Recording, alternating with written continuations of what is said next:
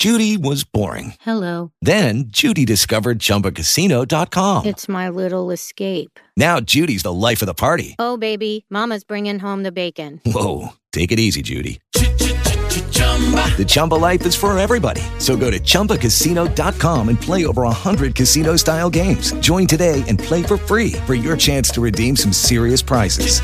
chumba ChumbaCasino.com. No purchase necessary. Void where prohibited by law. 18 plus terms and conditions apply. See website for details.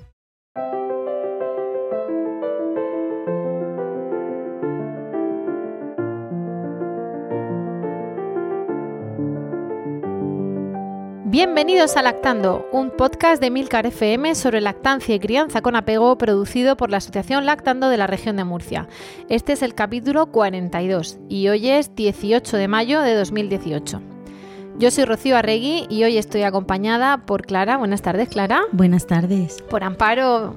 Ventornata, Amparo. Hola. Buenas tardes, hola. De nuevo. Y por Esmeralda. Buenas tardes, Esmeralda. Hola, ¿qué tal? Bueno, pues eh, tenemos un, un, podcast por delante distinto a los demás, donde vamos a hablar de tetas, como siempre, pero, pero no desde el punto de vista de si me duele el pezón, de si me duele la teta, de si el niño se engancha, sino de una cuestión que a veces es igual o más importante que, que, la propia, que el propio contacto madre a madre, y es la relación del grupo de apoyo con el mundo exterior. Básicamente ya hemos hablado del de la relación con las madres, que para eso estamos, para vosotras y para los bebés y para los papás y las abuelas, etcétera. Y, pero claro, también estamos para mm, el entorno, para médicos, matronas, eh, pediatras en, en, particular, hospitales, y, y, por eso venimos a contaros la importancia o hablaros sobre la importancia de la relación de los grupos de apoyo y de la coordinación con el resto del sistema, sea sistema sanitario o sea mm, sociedad.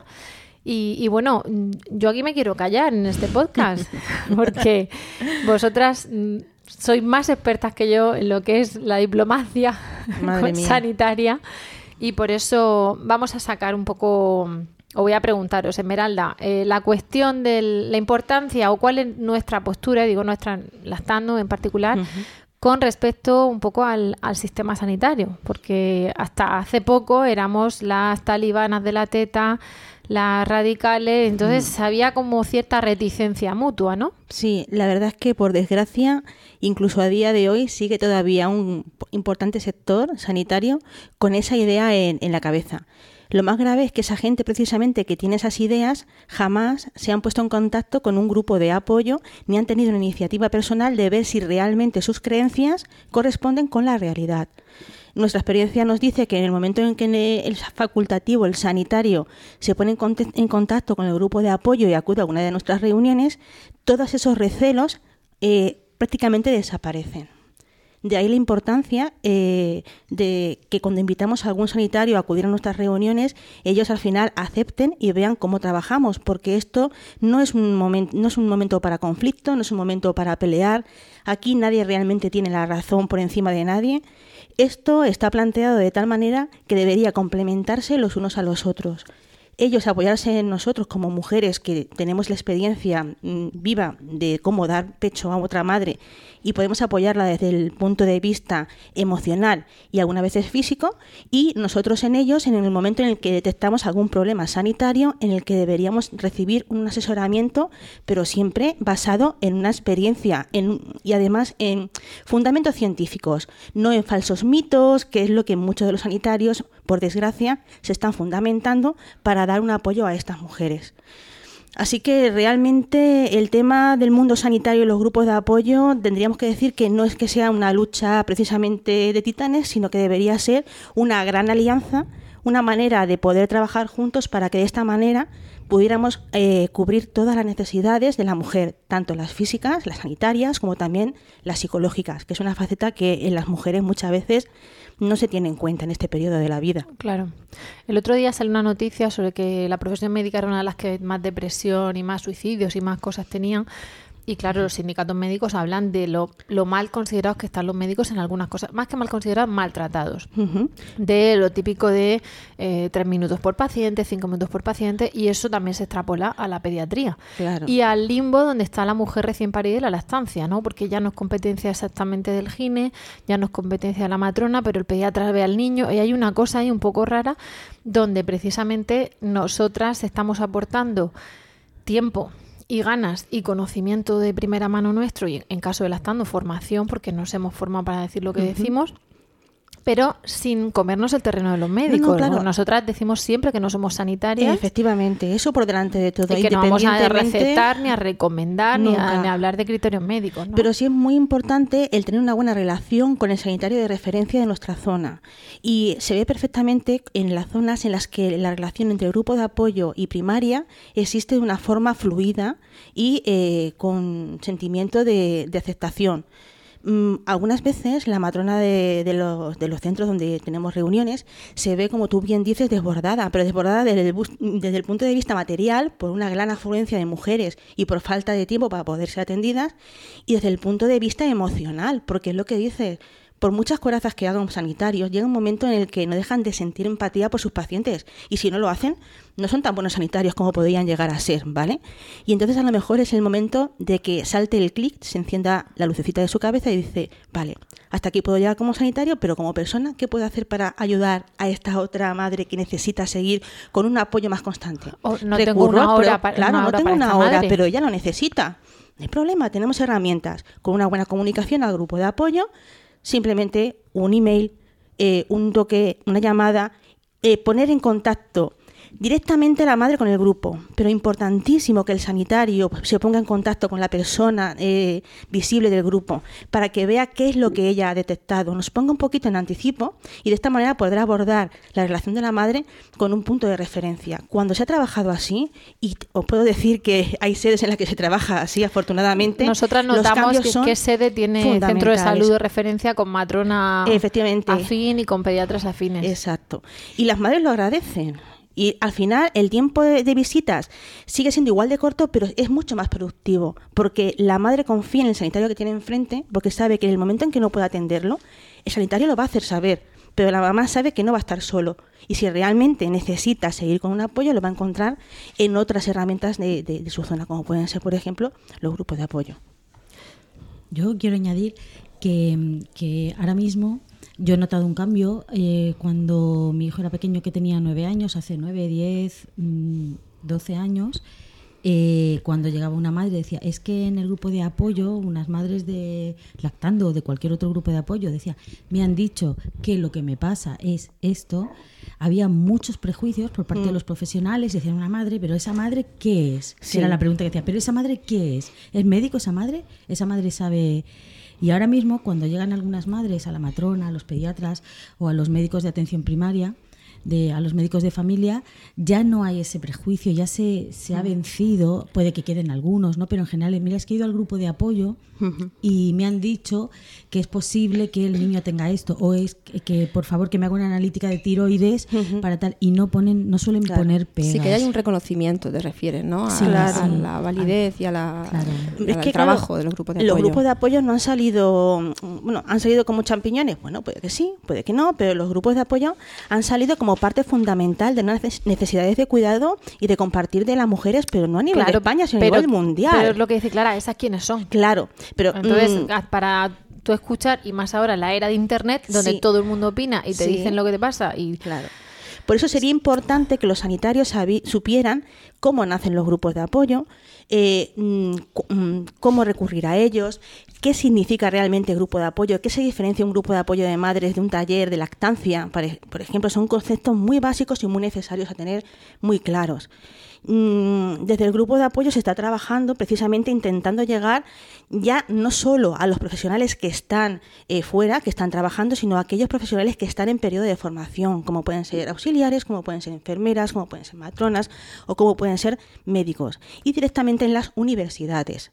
Si ellos estudian desde un principio de forma normalizada, que los grupos de apoyo salen como necesidad existencial de, eh, una, fase, una fase de la vida de sus pacientes, entenderán el por qué siendo solamente madres, solo madres, también podemos ayudar a conservar el estado de salud de su población. Yo, matizando esto que decís, eh, lo podéis encontrar tanto en la, en la, página de UNICEF como en la Organización Mundial de la Salud, haciendo referencia a los 10 pasos para una lactancia materna exitosa. En concreto, el paso número 10 habla de eso, habla de descargar un poquito eh, o sea, habla de, de, derivar a las madres también y, que, y, a que usen esos recursos que hay en la comunidad. Y eh, aquí entran los grupos de apoyo como recurso para un recurso más para apoyar en esta en la implantación de la lactancia de manera exitosa y, y, lo dice un documento que ya os digo que lo podéis consultar en internet. Claro, y ahí entramos en juego nosotros que, que está reconocido claro eh, la ignorancia es muy atrevida y una persona no puede elegir entre distintas opciones si desconoce las opciones de las que tiene. Un sanitario que no conoce lo que es un grupo de apoyo ni cómo se realiza una reunión jamás en la vida estará suficientemente seguro para liberar a uno de sus pacientes porque no deja de ser su responsabilidad. Así que lo ideal sería que sanitarios... esta es la palabra, responsabilidad. Ahí hay, por un lado, miedo, por una cuestión de... Normal de responsabilidad médica, la redundancia, y por otro lado, Desconfianza. El, tema del, del, ego, decir yo estudio medicina. por lo que comentaba Clara, yo siempre no contéis cosas personales, pero yo lo voy a contar, me da lo mismo. No, porque quiero decir, eh, mi madre, mi, mi, santa madre es pediatra y ella me dijo las horas de formación que tuvieron de la estancia, no ya en medicina, mm. sino en pediatría. Os puedo asegurar que caben con los dedos en los dedos de una mano. Entonces, cuando llegas tú y le dices, me han dicho las de lactando, ¿qué tal? Y tú al mismo tiempo estás haciendo tu periplo por los hospitales, las analíticas y tal, y en los hospitales no te dicen, y las de lactando te dicen, primer contacto con vosotras, estamos hablando de primero o segundo acto, pero ¿Y las de lactando? ¿De dónde sale? ¿Quiénes son ellas para decirte que un antibiótico no sé qué? No, es que no me lo han recetado ya, pero ¿quiénes son? Hmm. Entonces tienes que conseguir que otro sanitario diga, sí, sí, las de lactando no son unas locas. Lo han dicho bien, porque le, genera esa confianza que no le da el grupo. Y sin embargo, ahora lo que tú dices, el si las de lactando han dicho, pues le abrimos las puertas y ya. Realmente no ha sido lactando. Lactando pone eh, voz a las palabras de organismos como puede ser UNICEF, como puede ser la Asociación Española de Pediatría o como puede ser la Organización Mundial de la Salud. Que ahí también a lo mejor ha sido un defecto en la forma en la que en algunas ocasiones hemos transmitido información a los padres. No dejamos de ser madres, no, tenemos, no somos tampoco mm, mm, grandes comunicadoras en un principio. Esto es como todo, vas creciendo, vas cambiando tu forma de decir la información y también está eh, lo que la mamá entiende, porque tú puedes explicar una cosa dándole un sentido y la mamá como receptora puede entender cosas bien distintas, ¿de acuerdo? Y, luego la verdad. With Lucky Land slots, you can get lucky just about anywhere. This is your captain speaking. Uh, we've got clear runway and the weather's fine, but we're just going to circle up here a while and uh, get lucky. No, no, nothing like that. It's just these cash prizes add up quick. So I suggest you sit back, keep your tray table upright, and start getting lucky. Play for free at LuckyLandSlots.com. Are you feeling lucky? No purchase necessary. Void where prohibited by law. 18 plus terms and conditions apply. See website for details. Okay, round two. Name something that's not boring. A laundry? Ooh, a book club. Computer solitaire, huh? Ah, oh, sorry, we were looking for Chumba Casino. That's right. ChumbaCasino.com has over 100 casino style games. Join today and play for free for your chance to redeem some serious prizes. ChumbaCasino.com. No purchase necessary. Full prohibited by law. 18 plus terms and conditions apply. See website for details. Eh, nosotras mismas hemos vivido distintas corrientes dentro mm, de los grupos de lactancia de, o de sí, crianza. Sí. Entonces, claro, eh, además de que es muy fácil etiquetar, pues eh, tenemos que se comen la placenta, que les hacen cápsulas, que hacen no sé qué, que son antivacunas, que son Correcto. antileche, que, que son que usan la leche como antibiótico cuando hay conjuntivitis, una otitis, otitis. es decir, contra el cáncer, que se puede asustar. Pero, todo, pero todo eso, claro, todo eso es internet y claro, eso llega a un médico, llega claro. hace hace tiempo eso estaba como más al orden del día, ¿no? Entonces era mm. como, no, es que como yo le doy pecho a mi hijo, pues no le vacuno porque ya está inmunizado para todo.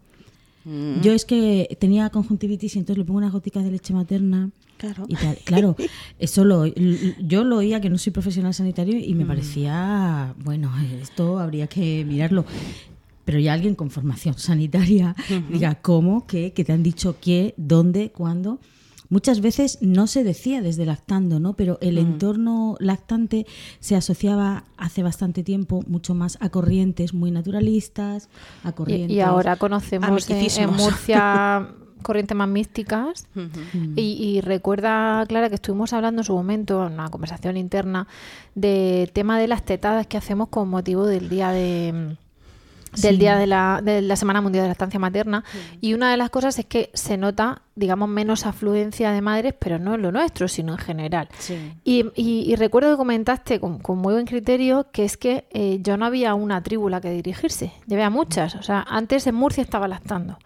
Y luego en no sé dónde estaba la Liga de la Leche, no sé dónde estaba Ceutilacta, no sé dónde estaba así. Y ahora hay más tribus. Está el grupo de crianza que organiza una tienda de productos de crianza, el grupo de crianza que organiza una madre que dice que en sus ratos libres Y en- quiere... y en los así, propios centros así. de salud talleres de también se salud, que eso es una cosa positiva, no debería desplazar a lo que son los grupos de apoyo de madres, pero sí es cierto que afortunadamente están saliendo talleres de lactancia en los propios centros sanitarios. Hay una normalización de la lactancia materna Aunque con sea respecto corta. en no bueno en aspectos comerciales puesto que Sí. hay más tiendas donde puedes encontrar algunos productos que bueno algunos son necesarios otros no son tan Sí. necesarios pero bueno el consumo Es es, como el siempre, consumo, ¿no? eso como- o sea, la si claro. no compras leche de bote que no compras leche de bote ni, ni biberones pues habrá, habrá que venderles algo Claro, ¿no? hay que comprarle disco, hay que venderle el disco de, de lactancia, Claro. así como se llama el negocio Eh, de la teta, que es que eso lo dijo Luis Ruiz, uno de los mis pediatras pre- No preferidos. de los discos de la que me espera un buen escenario. Yo no he usado ni uno, eh, así que, que no sé qué quieres que te diga. Yo me lo bebía, hija de mi vida. Madre de eso Dios, o me lo pongo. para que veas. Entonces, eso va a mi primera necesidad. Pero sí que es verdad que tenemos a cachivache y accesorios todos los Sí. que Claro, quieras. no, y yo, no yo me acuerdo ser. que me decía uno, dice, me he comprado un sillón de lactancia y tengo el cojín de lactancia y no sé qué de lactancia y el sujetador de lactancia y la Tú con tu camiseta de almohada. lactancia y la- el, el fular de lactancia y no sé qué. Digo, mira, para la lactancia se necesita una mamá de lactancia y un hijo de lactancia. Y, y ya está. Poco más. Y, una- Poco y- más. y apoyo de lactancia. Digo, Con todo lo demás es, acces- eso es me lo voy a accesorio. copiar. ¿Te acuerdas, Amparo, cuando hablábamos de que tú no usabas sujetadores de lactancia y que hablabas que ah, desbocabas tus sujetadores como una vil madre que no tenía sujetadores específicos? Cierto, me revelaba totalmente. Ay. Como en los 60, quemar vuestros sujetadores de lactancia. Pues sí, afortunadamente la cosa, aunque nos sigan vendiendo la moto por otro lado, pero va cambiando. Eh, y precisamente por eso es que estabais hablando de que se estaba normalizando, ¿no? Pero hemos, eh, digamos que estamos asistiendo, y me refiero a asistir de manera genérica como cualquier espectador, pero en cierto modo en primera persona, no nos vamos a engañar, han contado con nuestro grupo de apoyo y nosotros estamos encantadas, a una, mm, a una regulación de esa normalización, porque al final lo que no está escrito se lo lleva el viento. y, y hay iniciativas que, que Clara, va- yo me voy a callar porque Clara controla más que yo, precisamente para, si es tan normal, eh, regulémoslo o mm, plasmémoslo o hagamos algo, ¿no? Para que luego haya unas pautas, ¿no? Igual que en su día se hizo eh, la ley de sucedáneos de leche y luego se incumple, ¿no? Que se hizo para incumplirla. De pero- eso hablaremos en otro podcast. eso da para mucho. entonces, aunque sea para incumplirlo, pero pongámoslo por escrito, ¿no? Entonces, cuéntanos qué es lo que sabes. ¿Qué Pues puedes bueno. contar que sin, sin que te maten después? No, esta normalización de la que estamos hablando es algo que, bueno, lo estamos viendo nosotras, que hemos sido o somos madres lactantes, eh, pero no solamente las vemos dentro de los grupos de apoyo, sino que también se ve a nivel social y a nivel social, evidentemente, pues eh, las administraciones públicas también lo están viendo y el po- los poderes políticos también estaban viendo que hay una, una necesidad y que había una demanda, ¿no? Entonces, bueno, pues antes de Navidad salió una noticia en prensa eh, donde donde se anunciaba que, que se iba a aprobar una, un- no sé si era un decreto o una ley de, de protección de la lactancia materna, ¿no? Y entonces yo estuve leyéndola muy interesada, creo que os lo mandé a- al grupo, pero únicamente protegía la lactancia en público, ¿no? Y yo dije, madre mía, digo, esa, o sea, la protección de la madre de la madre lactante eh, en su derecho a amamantar en los espacios públicos, bueno, es una cosa importante, pero no es lo que dificulta pri- la lactancia, es anecdótico, podríamos decir que es, que es anecdótico. a alguien ¿no? le puede dificultar, pero eso sería el menor de los problemas. Claro, ¿no? Es decir, no es, un, un- no es una cosa sistemática que le ocurra a todas las madres, ¿no? Es, es más la anécdota.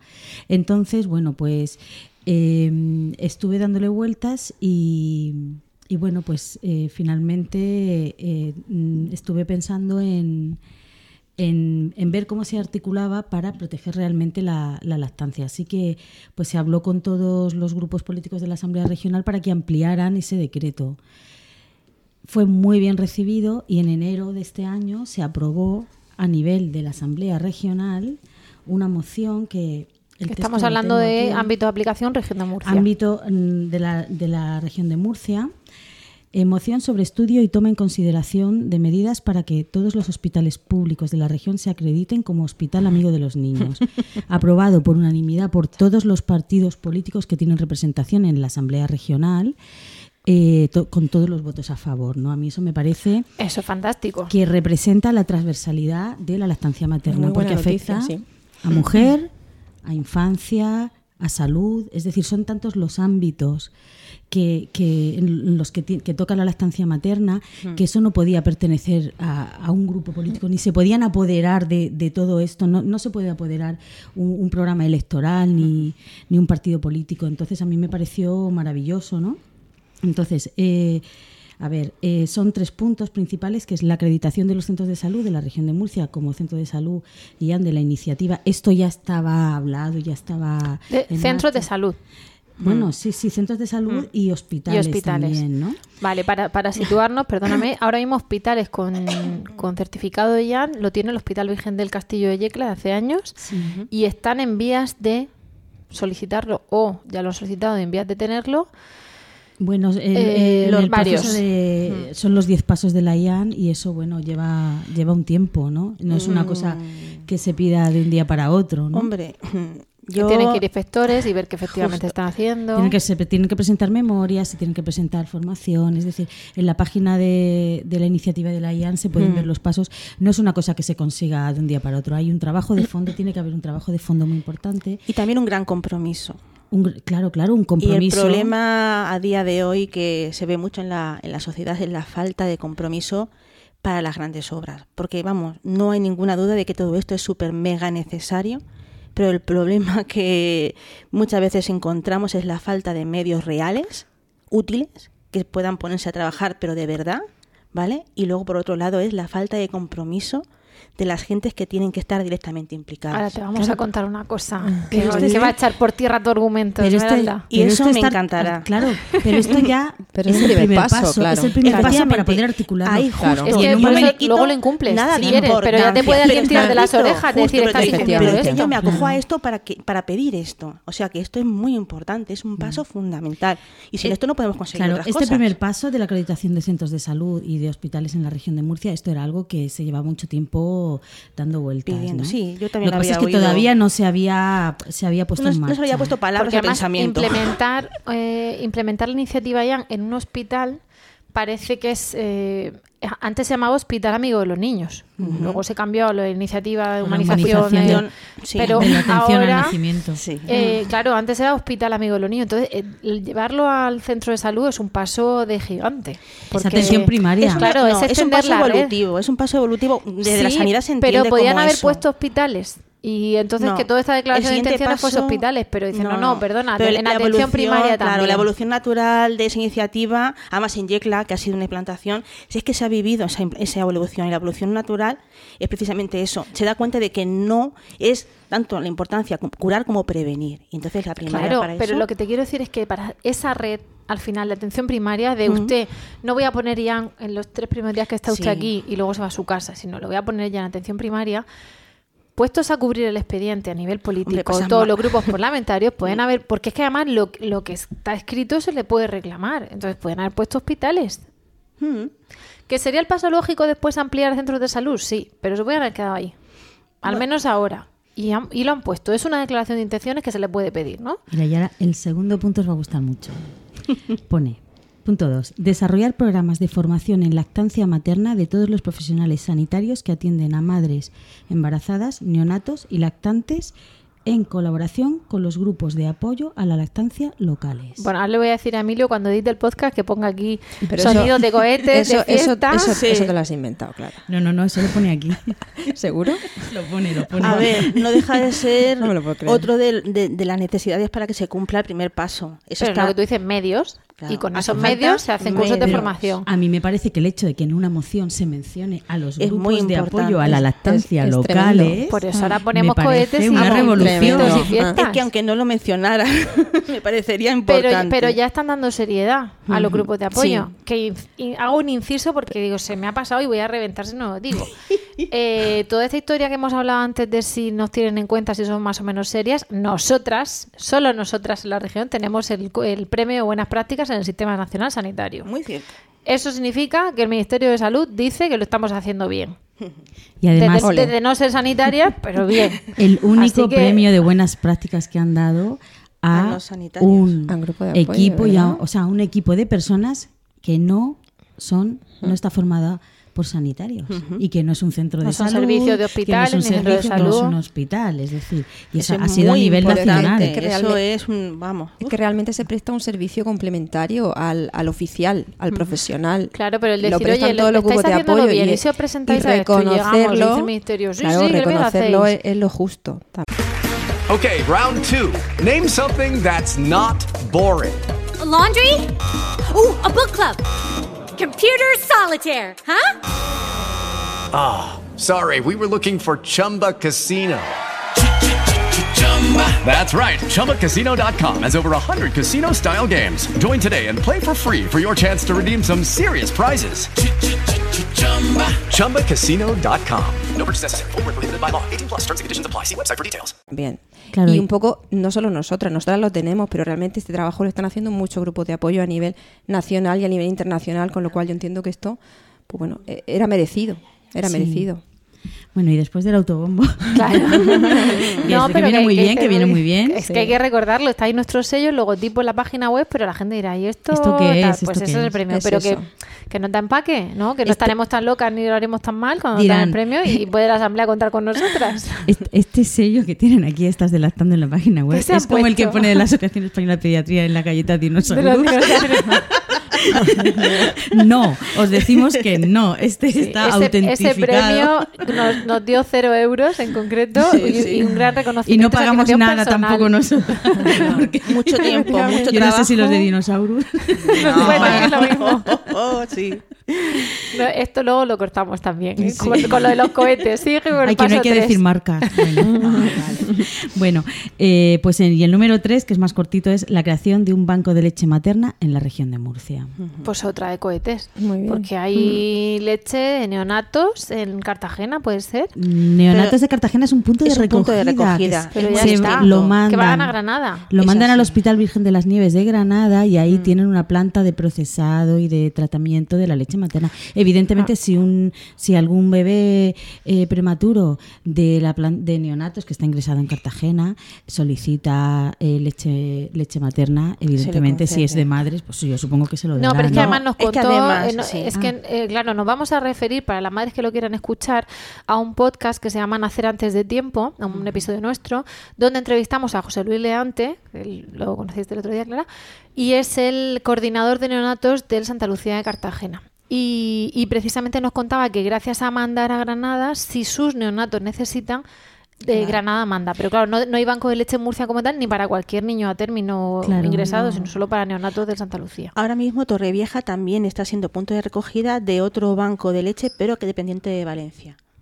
Es otra Pero cosa que se está yo poniendo creo que en una comunidad uniprovincial como Murcia, con las maternidades que tiene y con las unidades El de neonatos que tiene, que tiene. Y, el, y el índice de natalidad que hay en la región de Murcia, vamos, debe tener un banco de, Por de supuesto. leche materna. Eso y la cantidad de madres no lactantes generosas dispuestas a donar su leche, Claro, que esa es la otra parte. Lactando como grupo de apoyo ha recibido bastantes ofertas de mamás para eh, ofrecer su leche, su excedente de leche y demás. Y nosotros, como no tenemos otra forma de hacerlo, estamos en contacto con Santa Lucía para intentar ser eh, vehículo para que esas mamás eh, puedan donar su, su leche. Incluso Santa Lucía está intentando hacer una infraestructura para recoger leche aquí tener directa- directamente mandar sus puntos de recogida días antes de que Virgen de las Nieves venga a recoger la leche que tienen allí para que las mamás no tengan que desplazarse.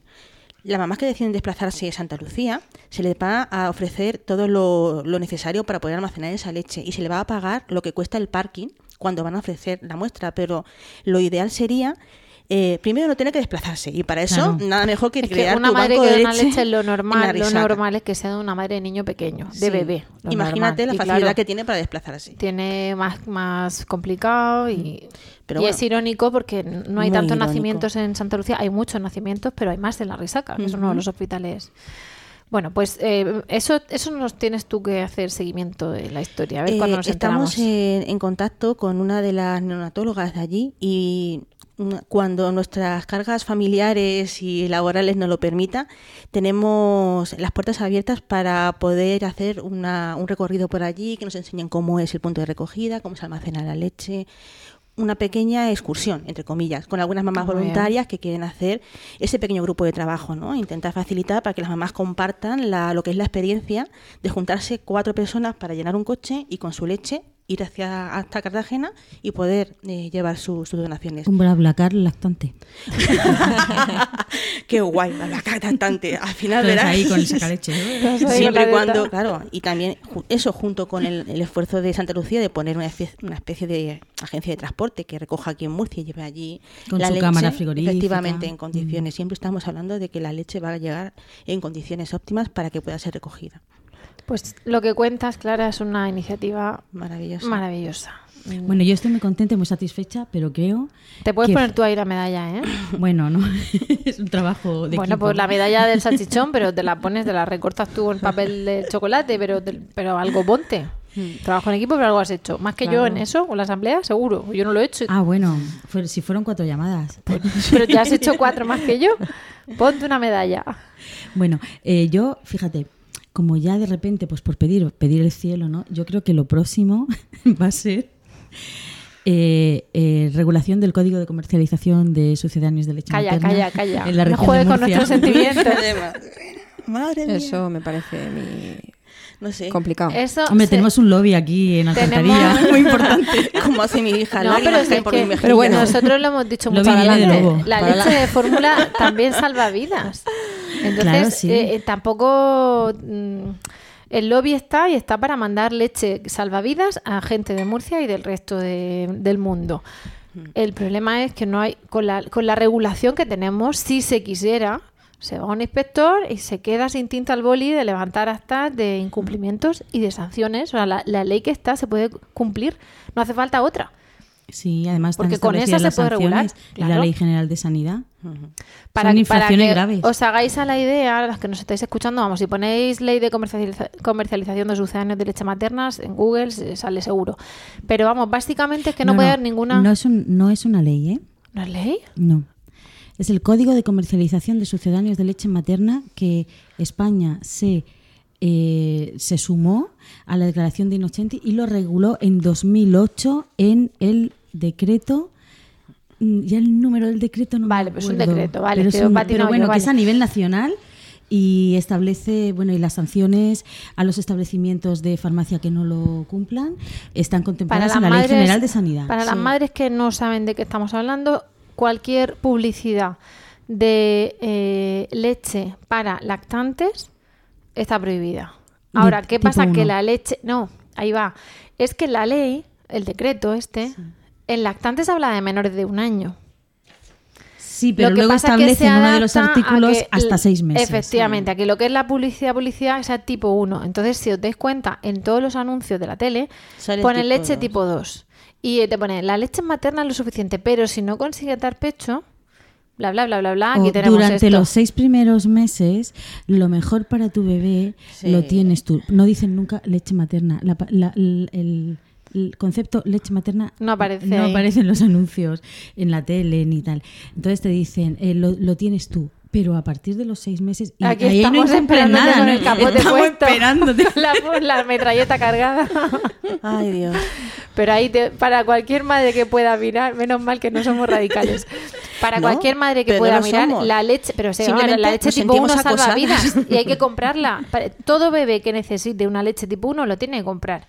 Y la leche hay que darla a todo el que lo necesite. Otra cosa es que haya que tener una formación para intentar que no se dé, si es que hay manera de que no se dé, porque hay veces que los problemas son absolutamente solucionables. No, o se da Ahora, dicho lo igual, para todo el que la necesite, la puede comprar. ¿Qué pasa? Que el problema está en que no se puede publicitar. Igual que no se puede publicitar en la tele, no se puede publicitar con un cartel de oferta gigante en parafarmacias, uno. perfumerías y farmacias. Es decir, ¿tienen que tener leche tipo 1? Claro, igual que insulina. Lo que no pueden es tenerla en el escaparate. Esos son los incumplimientos. No es que estemos en contra de la leche tipo 1. Como si anunciaran orfidales dos por uno. Orfidales, los antibióticos, los ansiolíticos. y, bueno, No, no, hay medicamentos que están en la rebotica y cuando se solicitan, cuando se necesitan, Sí, se, se sacan. La leche tipo 1 Hombre. tiene que estar en la rebotica y La cuando leche se tipo solicita, 1, se cuando pide. entras a la farmacia, si te descuidas, te estampas contra la pirámide que han hecho. No, vamos a ver, lo la del primera orfidal ha sido, lo del orfidal ha sido para que otra gente diga, ¿eh? ¿Cómo? ¿Qué? ¿Qué? Pues eso es lo que Ah, quería. Que la gente que escuchara esto dijera, ¿cómo? Es, es igual. No es lo mismo, evidentemente, la leche tipo 1 no es como un orfidal, aunque los niños se quedan muy relajaditos, pero no de eso. Me refiero al tipo de fármaco. O sea, no, la leche materna no es un fármaco, pero tiene condiciones en las Y que no se puede publicitar. No se puede No se publicitar. Bueno, dicho eso, Amparo, que te veo también con el papel Yo cargado estoy con mi no papel, ya sabes que traigo mis papeles. No, No, no, a ver, no una cosita, con- una cosita muy rápida relacionada con esto. Eh, como os he comentado antes, los 10 pasos para la lactancia materna exitosa, que lo podéis encontrar en la página de la Organización Mundial de la Salud y de UNICEF, uno de los pasos que habla de los suplementos de leche en el caso que haya que darlos, dice de manera relevante que primero que se, tienen, se deben pautar suplementos, se pautarán siempre y cuando haya razones médicas, ¿vale? No de cualquier forma y al- al- alegremente. Luego que se priorice siempre a la hora de tomar leche de suplemento que sea leche, eh, leche materna, no leche de fórmula. Y luego en el caso de que haya madres que decidan alimentarlos con leche de fórmula, pues eh, informarlas de cómo hacerlo de manera segura. Es decir, aquí también hace- eso te pu- se puede vincular un poquito Vale. relacional con lo que Ahí estabais lo de esto diciendo, ¿vale? completo- Porque esto está aquí. Espera, espera, espera, Sí, espera, está aquí. Un segundo. Inciso. Sí. Nuestra Clara, nuestro corazón se tiene que ir y aquí en riguroso directo se nos despide. Después de todo lo que ha Bueno. dicho, que nos ha dejado. Se tiene que ir por hoy. Patidifusas aquí. tirando aquí Que cohetes. luego no sea, pero si han dicho mucho amor y mucha teta menos de las que empezaron, efectivamente, claro se va. Bueno, que, que me voy, que mucho amor y mucha teta. Seguid, seguid las dos. No, yo lo único que decía en lo de que las mamás que optan por la lactancia artificial sepan preparar adecuadamente el alimento. Eh, hace poquito me entró una consulta que se me pusieron unos pelos como escarpias. Porque una mamá, en esta ocasión, debidamente complementada porque su bebé estaba con un estancamiento en el peso. Y todas sabemos que cuando un bebé está estancado en el peso, mientras que investigamos qué es lo que está ocurriendo y vigilamos una toma y vigilamos a la mamá, vigilamos al, al bebé, hay que darle algo de complemento de leche de fórmula pues su facultativo se le había ocurrido la feliz idea de que para que el bebé no se acostumbrara a tomar leche artificial, le diera 40 de agua y medio cacito de leche. ¿Vale? Eso es para proteger la lactancia materna. Pues eso es dar un suplemento de manera poco segura. Eso es darle agua al bebé, chichinabi, no asegurar una buena nutrición del bebé y dificultar aún más la- lo que es la lactancia más. materna, porque llenas el buche de un bebé muy chiquitito con agua mm, sucia de leche. O sea que Con lo cual aquí el punto ese que decíamos de la ese, formación. claro, es formación, fundamental. Si tú a un bebé tienes que darle 40 del de leche, le das 40 de leche de fórmula sin ningún tipo de problema, sin ninguna, nadie te va a comer. Ahora, si le das 40 mililitros de un líquido turbio, ahí estás poniendo en juego muchísimas cosas. Teníamos, teníamos unos padres por ahí que fabricaban ellos su propia leche de fórmula. Calla por Dios, otra de mis consultas famosas, maravillosas. Le ponían aceite de bacalao, no sé cuánto, No no, lo sé qué, entonces sé. le hacían ahí una mezcla para que tuviese Fue todos los una consulta a terceros, ¿vale? Una mamá que estaba apoyando a esta pareja eh, se enteró de que estaban complementando a su bebé con una leche suya. Eran unas personas con unas ideas muy radicales. Eh, la persona que me consultó no estaba en ese ámbito, pero se enteró que la leche que estaban utilizando era leche de cabra hervida tres veces, complementada con ácidos esenciales y con aceite de no sé qué, Mira, yo directamente como, como persona y como miembro de Lactando directamente dije, "Mm, no para, no quiero saber nada más. No, no es una cosa segura. Eh, lo ideal es la leche materna, eh, todo la que pueda, y en el caso de que esté realmente indicado un complemento, hace falta leche de fórmula, leche de fórmula que esté Con regulada sanitariamente. Mm. Dice, pero es que dicen que eso es veneno. Digo, vale. Pero vamos a ver, mm, será menos Salva veneno, vidas. menos veneno que el veneno que están preparando ellos, porque es- en el momento en que deja de ser leche materna, deja de tener la especificidad de especie, pero es que eso ni siquiera es leche. Eso es un preparado ahí extraño con un porcentaje de leche de cabra que vete tú a saber. En fin, se me han oído cosas realmente eh, muy Hmm. Hace poco muy salió una noticia de, de un de la incautación, en, no sé si en Alicante, ¿Mm? de un montón de eh, botes de leche materna falsificada. Mm. Y claro, se les imputaba un delito contra la salud pública porque esa leche era apta para el consumo humano. No era, no es el aceite de colza adulterado, no era leche adulterada, pero no era apta para los bebés. Y claro, se estaba vendiendo. Como yo leche. supongo que sería leche en polvo normal y a lo mejor le ponían. Pues no lo tenían sé. botes, eh, imprenta para hacer etiquetas que imitaba las grandes marcas, total, que se estaba vendiendo en mercados secundarios y casi todo se exportaba a China. Entonces, claro, en China la gente no mira ahí el numerito y tal, y más es una etiqueta extranjera, entonces, eh, pues eso dio lugar a, a la incautación porque sí que era un peligro para los bebés, porque necesitamos una leche de fórmula eh, o leche artificial o leche de vaca mm, tratada, como lo queréis llamar, con todos los controles sanitarios. Ay, hay tanta, misteriosamente tanto misticismo y tanta, tanta cosa, tanta corriente subterránea ahí que no se habla y que no se sabe y que la verdad es que Bueno, pues eh, todo esto que estabas diciendo, Clara, eh, Amparo, es en relación con, con la iniciativa de los mil primeros días de UNICEF también. El- esa iniciativa la pueden consultar nuestras madres, eh, por los mil primeros días UNICEF, salen ahí. Mira, eh, sí, volviendo a los mis primeros días de vida, te- una de las entradas que hay es la que tenemos en la página web de, de unicef.org, que dice que lo- la campaña que han lanzado, que tiene aquí un encabezado que dice algo así como que lo que viven en sus primeros mil días es la base del resto de su vida, ¿vale? Aquí lo que vienen, lo que vienen, lo que intenta hacer UNICEF con esta campaña es sensibilizar a la sociedad y crear conciencia ante padres y adultos a cargo de niños en torno a la importancia de la primera infancia para el desarrollo futuro del individuo. Esta campaña se llama Mil días para toda la vida. Se pueden meter aquí y consultar porque está bastante bien, está resumidito. Y lo que sí me gustaría decir, por si alguno tiene interés en verlo, porque es precioso, la verdad, yo llevo la mitad visto y estoy emocionadísima. Hay un documental que se llama El comienzo de la vida, se puede ver en Netflix. Y, y bueno, pues eh, subraya eso, la importancia que tienen esos primeros años en el desarrollo del cerebro del bebé y del niño. De hecho, el cerebro alcanza el 87% de su peso a los 3 años de edad y entre el 50 y el 75% del consumo de energía en los primeros años está asignado a ese desarrollo cerebral. Y como todos los hábitos, todo lo que el niño siente, vive, cómo se alimenta, cómo lo cuidan en este, en este periodo de su vida es determinante para la vida, para la vida adulta. Que lo hemos comentado también muchas veces aquí, ya no solo por la alimentación, sino por, por el tema del, de la crianza. Y, y bueno, que, que merece la pena verlo porque es muy bonito. ¿eh? Claro, son mil primeros días de un bebé. Tome fórmula, o tome Claro, dieta, o tome lo claro, que sea. claro. Pues en, en ese contexto de los mil primeros días, eh, en la región se está, eh, bueno, se ha creado un comité central, unos comités locales, etcétera, y, y precisamente persiguen digamos, aunar la iniciativa de los mil primeros días de UNICEF con el tema de la acreditación IAN a nivel, eh, a nivel tanto hospital como centro de salud. Y una de las cosas que se decían era que ya la lactancia al normalizarse había generado interés político y ese interés político exigía o invitaba a legislar, a regular y luego a implementar. Y, bueno, de momento han contado también con, con nosotras como miembros. Era un comité formado por bueno por jefes de hospitales y tal en Murcia. Y claro, nosotras, como lactando, viendo los requisitos de los que tenían que estar en ese comité central, vimos que cumplíamos dos, que era tener ser un grupo de apoyo y tener el reconocimiento de buenas prácticas. Con lo cual Estupendo. éramos eh, una perica dulce para ellos. y, y bueno, han contactado con nosotras, esperamos trabajar, eh, porque eso al final es una cosa más que hacemos por gusto y que se supone que va a tener un largo recorrido, una larga, va a tener una implantación muy corta para lo que nosotras pensábamos. Eh, parece, es esperanzador el proyecto y si funciona es desde luego esperanzador y es mm, innovador y revelador y todo lo que acabe en Dor porque, porque vamos es eh, sí, Sí. vamos va a ser muy bueno que- que Lo este- importante es que a ver cómo se lo trabajan para que la gente no lo viva como una imposición ni una espada de Damocles.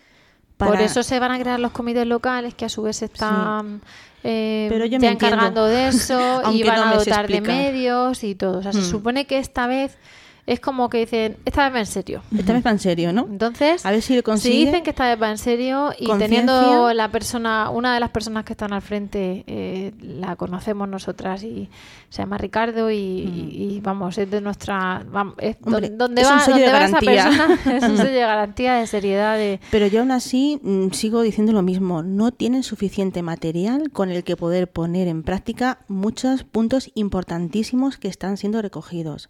Les falta Pero gente. ahí es donde te decimos que tenemos que cambiar tu opinión. Tu opinión es muy respetable y ese escepticismo es muy respetable porque tú lo has dicho muchas ¿Hoy qué veces, lo han es? intentado. 18 de mayo, 15 de mayo, 15 de mayo. A ver si para el 15 de mayo de 2019 tuviera que decir Vamos a hacer un podcast diciendo... Joder, donde dije digo, digo Diego. Ojalá Pues dijera, ojalá que chicas, sí. De todas formas, hay que, hay que pensar que, que ver, es una muy buena voy- noticia. yo voy con ¿eh? optimismo. Claro, el, el mero hecho Sí. de, vamos, nosotras cuando nos invitaron a estar en ese comité, luego ves en los pers- las personas que están Mm. ahí de, jolín, qué importante es esto, qué suerte que hayan contado con nosotras. Sí, ahí yo Y al no mismo tiempo, qué razón. suerte tienen ellos de tener De una, opinión nosotros. que no sea la del trabajador, Claro, ahí va. el sanitario, etcétera, ¿no? Vamos a intentar una simbiosis Quizá mi postura sea esa, quizá, mi situación sea esa. Yo estoy, soy positiva, tengo optimismo, pero soy un poquito escéptica quizás porque yo, eh, yo como yo grupo de apoyo recojo toda, toda la, todo lo que las mamás vuelcan en mí,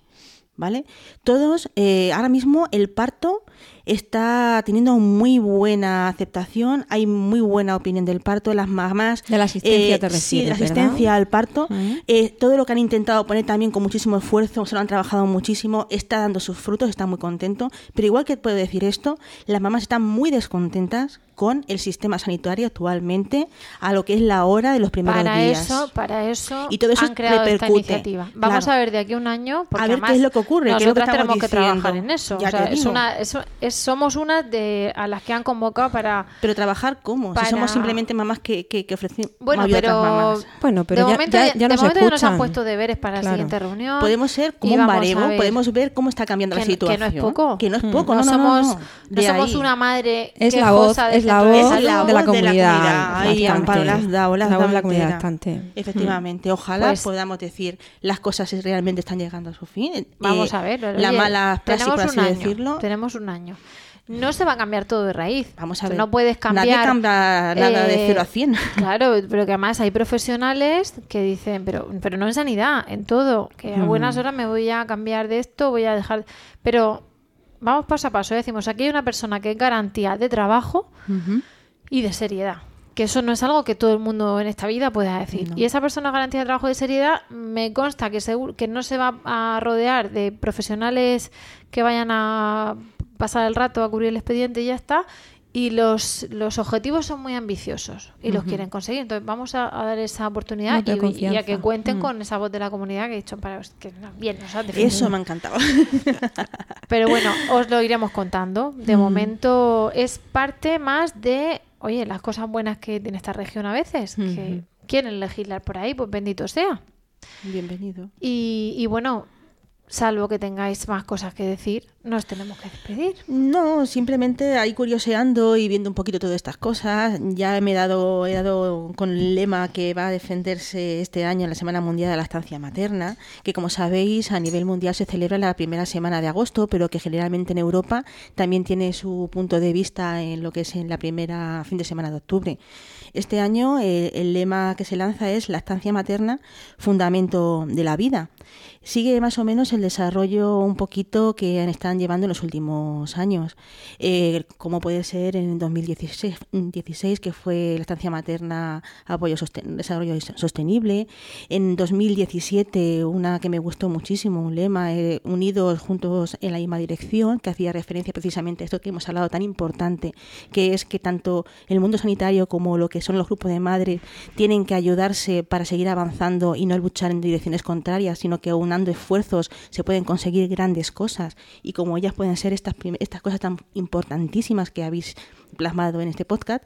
Y otro paso más sería pues esto, eh, defender la lactancia materna como parte fundamental de la vida, como algo que no se puede separar de lo que es un nacimiento, de lo que es un desarrollo y de lo que es, a final de cuentas, eh, lo lo que que, Amparo somos ha hablado. biológicamente. Le- eh, simplemente especificidad de especie, desarrollo y eficiencia 100%. Pues con este buen lema y, estas, y estos buenos deseos, y deseos que, esperamos que, que en eso, en el resultado, no en solo deseos, hemos llegado al final del podcast de hoy. Os damos las gracias a todas y a todos por el tiempo que habéis dedicado a escucharnos. Creo que pondremos en, el, en las notas al programa, pondremos el enlace que ha dicho Amparo, a ver lo de Ian y todo eso. Y, bueno, esperamos de corazón que entréis, que lo consultéis, que este os haya gustado y os haya resultado entretenido y de utilidad y que nos visitéis. Ya sabéis que esperamos vuestros comentarios en nuestra web, lactando.org o en emilcar.fm barra lactando, donde también podréis conocer pues el resto de programas de la red. Podéis comentarnos en iTunes, podéis ponernos alguna estrella que no pasa nada, porque así pues tenemos más publicidad. Si esto lo hacemos por gusto, cuanto más llegue el mensaje, mejor. Y, y bueno, eso es todo. Nos vamos a ver el mes que viene. Y nos despedimos ahora sí, hasta ese próximo programa en junio. Y os mandamos y os deseamos, como siempre, mucho amor Y mucha teta.